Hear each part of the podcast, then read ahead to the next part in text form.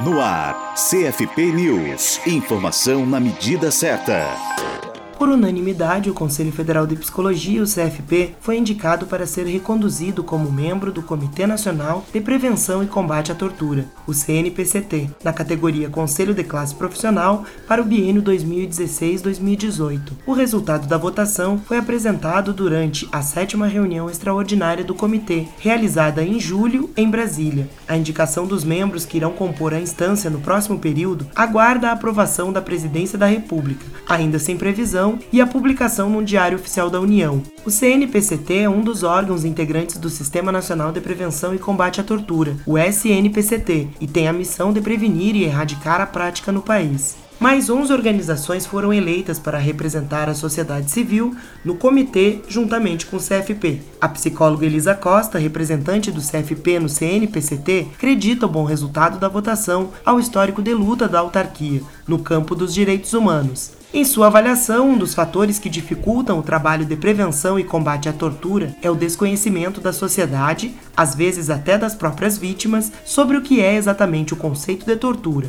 Ela destaca formas sofisticadas de tortura que ainda hoje são utilizadas em nossa sociedade. Desconhecimento também é um impeditivo, porque a primeira coisa para se prevenir e combater a tortura é reconhecê-la. Hoje em dia, por exemplo, uma das formas de se torturar pessoas em privação de liberdade através da alimentação. É, não só a, a não oferta da alimentação, mas a alimentação insalubre. A própria superpopulação carcerária, porque a pessoa fica ali impedida de dormir, né? não tem nem espaço físico para a pessoa deitar no chão.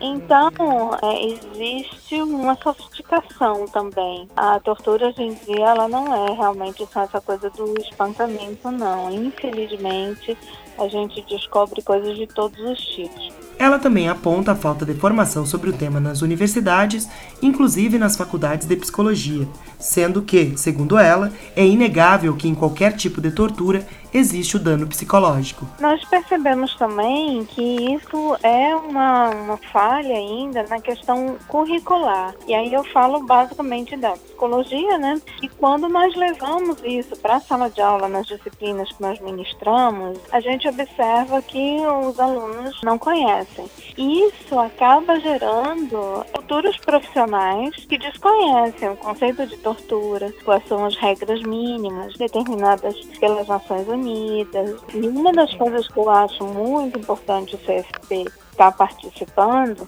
é porque toda tortura física ou sexual, ela tem efeitos psicológicos. Mas existem também né, torturas psíquicas, onde é, a pessoa não tem marcas físicas, né? Você ameaça, você humilha, e é preciso estar atento para perceber esses sinais. Para a Rádio Psi, Gisele Barbieri. Rádio Psi. Conectada em você. Conectada na psicologia.